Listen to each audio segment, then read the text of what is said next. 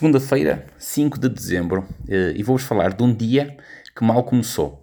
Isto porque são, neste preciso momento em que eu gravo o podcast, são 14 e 2, para ser preciso, 14 horas e 2 minutos, e eu acordei, eram umas 10 horas. Na verdade, acordei, eram 6 e meia. Acordei às 6 e meia, levantei-me, fui passear os cães, tirei a fotografia do costume, postei a fotografia, como estou com uma dor de costelas terrível do lado direito, que não faço ideia porquê, estou com a sensação que parti uma costela, mas não caí, não fiz nada que me, que me tivesse sugerido podia partir uma costela.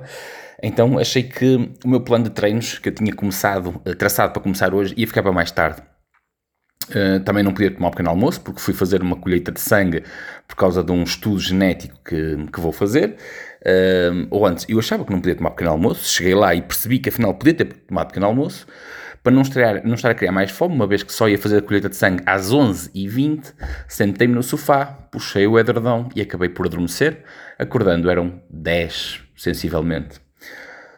Levantei-me, tomei banho, preparei-me, fui com muita calma para o hospital, sentei-me, li um bocadinho do meu livro, de Simon Sinek, um, e, um, entretanto, fui chamado, fiz análise, a técnica uh, estava detalhadamente descrita no meu processo, tudo que eu tenho feito até agora e também o desporto que eu pratico. Uh, estamos a falar por causa de um problema cardíaco uh, e a técnica perguntou-me que desporto é que eu praticava. E quando eu disse que era ciclismo, ela revirou assim os olhos, como quem diz, mais um drogado. Eu, eu senti na pele aquela, aquele preconceito que às vezes as pessoas me dizem que é uh, por achar por, por, ser uma, por ser um negro acham que ele vai roubar toda a gente uh, ou matar por ser um cigano acham que, que vai roubar uh, por alguém ser homossexual acham que a pessoa se vai fazer obrigatoriamente a eles ou que todos os homossexuais são bichas escandalosas. É, é esse tipo de preconceito que eu senti. E, e, isto é uma, vai ao encontro daquilo que eu, que eu passo a vida a dizer. Não há racismo, não há xenofobismo não há homofobismo. Existe sim discriminação. E todos nós somos vítimas vítimas de discriminação a determinada altura pela, pela cor da nossa pele, pela etnia a que pertencemos, a religião que temos, a, a, forma como escolhemos viver, a roupa que escolhemos, somos ricos, somos pobres, todos nós temos, somos discriminados a determinada altura em algum momento da nossa vida.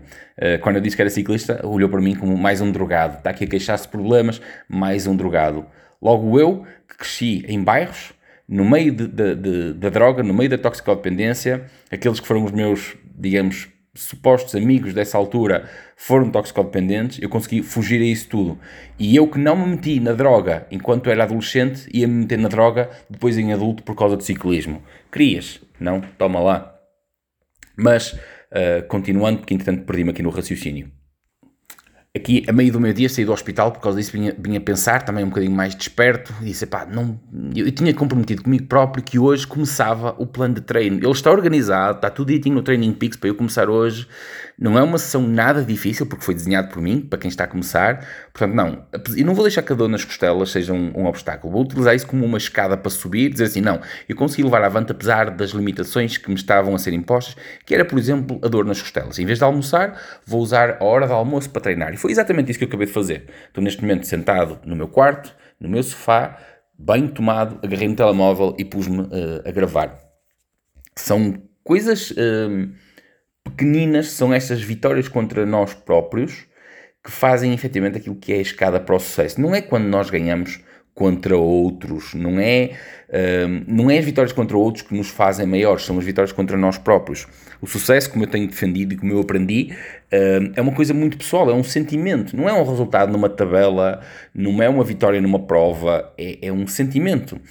Um, nós podemos ganhar uma prova por fazer batota, nós podemos ganhar um jogo de futebol por fazer batota, podemos ganhar uma prova de ciclismo porque aturamos o nosso adversário ao chão ou porque efetivamente nos dopamos e, e, vai haver uma vitória aos olhos dos outros, mas para nós, a pessoa que o fez, eu tenho a certeza que vai haver ali algum problema de consciência, porque não é uma vitória plena, não jogamos limpo, não tivemos o nosso melhor, não demos tudo que tínhamos para dar. Um, eu consigo compreender porque é que atletas se dopam, mas eu não aceito que o façam. São coisas completamente diferentes. E é, é este tipo de, de, vitórias, este tipo de sucesso pessoal, uh, busca pela felicidade, que não está a ser ensinado, por exemplo, aos mais novos. Eu hoje, enquanto estava no hospital e a ler o meu livro, eu estava a pensar noutra coisa, que é, uh, não é um problema desta geração, eu acho que esta geração que está a viver agora, esta geração dos, dos adolescentes dos, dos 15 anos aos 20 anos, talvez um pouco mais velhos, estão a viver talvez o problema mais agudo de sempre, desde que a humanidade existe mas em todas as gerações eu acho que aconteceu isto, foi o facto de nós, enquanto somos, éramos adolescentes, nós quisemos ser alguém.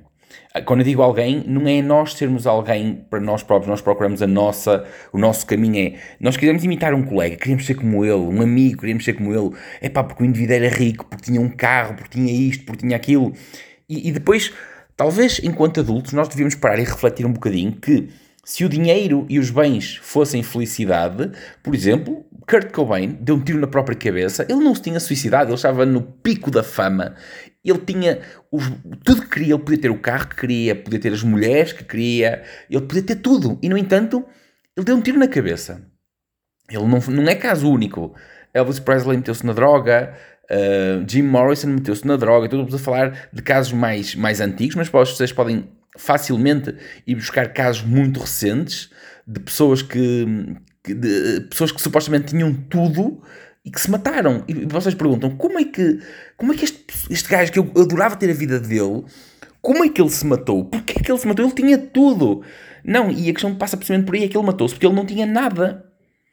Porque estarmos rodeados de bens, de dinheiro, uh, de mulheres bonitas, não é nós termos tudo. É, é, quanto mais nós temos, quanto mais procuramos ter para mostrar aos outros, mais vazio nos sentimos. É, é um bocadinho a história de, de, do burro e da cenoura. É uma história que eu li há uns anos atrás e isto marcou-me sempre. Isto um, é, mexe, mostra um bocadinho porque é que as pessoas se mexem em relação a algo.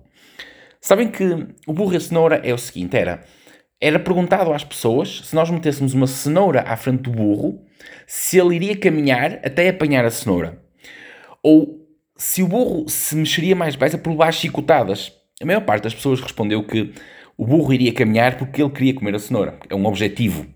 Mas a, a resposta não. A resposta é que o burro mexe por causa das chicotadas. Mais depressa se mexe por causa das chicotadas do que por causa da cenoura. E isto é um bocadinho uma metáfora para a vida, que é, nisto do desporto, por exemplo, as pessoas fazem alguma coisa por elas por causa do prémio que há de vir, e é representado pela cenoura, ou por causa dos castigos que têm. E, e, nós pensaríamos, não, as pessoas mexem-se por causa do prémio que há de vir, sentirem-se bem, serem felizes, sentirem aquele, aquele sentimento de sucesso. Não, as pessoas só andam quando levam efetivamente chicotadas, quando, quando andam para a frente e levam chicotadas. E, e também isso aconteceu já comigo, que é, eu lembro uh, no início deste ano, quando uma médica se virou para mim e disse que eu não podia andar mais de bicicleta, eu nunca senti tanta vontade de andar de bicicleta como no momento em que ela disse: não podes andar mais de bicicleta. Senão o, o risco de teres uma vida infeliz e até de morreres mais cedo é muito grande. E eu pensei: não pode ser, não pode. Eu, eu, eu nunca senti tanta vontade de andar de bicicleta porque é em cima de bicicleta que eu me sinto vivo. Talvez não é por ser o fruto proibido, e, apesar de eu estar a passar uma fase má nessa altura, de efetivamente não ter vontade de andar de bicicleta, aquela foi a chicotada que eu precisei de levar. E, e foi, foi aquele momento que eu disse: Não, eu tenho que andar de bicicleta, tenho que cuidar de mim, eu não sei, eu não vou, eu não vou viver para sempre, ninguém vai viver para sempre. Nos últimos 300 anos, a, a esperança média de vida aumentou de 29 anos para os, os 78, é verdade. Nos últimos 300 anos, a esperança média de vida aumentou de 29 anos para 79 anos, 78, 79, alguns por aí, as mulheres vivem um pouco mais, mas, mas, mas ainda assim as pessoas continuam a ter uma vida cada vez pior. É uma vida de, de deixar andar. Em vez de viverem o agora, ou viverem, o quererem viver mesmo, não, deixam-se deixam andar. Lembrem-se da frase, memento mori. É, nós vamos morrer, a vida é finita. E, no entanto, as pessoas não se querem mexer. Um, só com a chicotada, e eu levei uma, uma puta de uma chicotada para andar para a frente. É aquela coisa é aquela coisa que nos lembra, não, tu vais morrer e, e, tu podes morrer hoje, tu podes morrer amanhã. E o que é que vais fazer em relação a isso? Vais continuar aí sentado no sofá, à espera que as coisas venham, que as coisas te caiam no colo, que as coisas aconteçam sozinhas? Ou vais fazer alguma coisa pela tua vida para que a tua vida valha a pena? E é. E foi isso que eu me voltei a lembrar hoje. Talvez por ir ao hospital, por estás, talvez por me lembrar isso, talvez por ter sentido aquele, aquele, aquele preconceito da pessoa que me, que me tirou o sangue, que não, não, não fez questão de o esconder eu foi isso, não. Eu, contra tudo e contra todos, eu vou saltar para cima da bicicleta e eu vou levar avante aquilo que eu quero levar. Até porque eu fiz uma pequena aposta com o Rafael e quero vencer essa aposta. No dia 12. Eu até posso perder a aposta, que acredito muito que eu vou perder, porque o Rafael tem tudo para ser muito melhor que eu e eu acredito piamente que a vou perder, mas pelo menos eu vou perdê-la a acreditar que fiz tudo que estava ao meu alcance para ganhar essa pequena aposta. Por hoje fico. Amanhã volto, acho eu. Acho eu. Pelo menos acredito que volte. Se não voltar, ficou este o meu último testemunho de vida. Beijinho às primas boas. Contem-lhes como eu as admirava. Eu por hoje fui. Fui.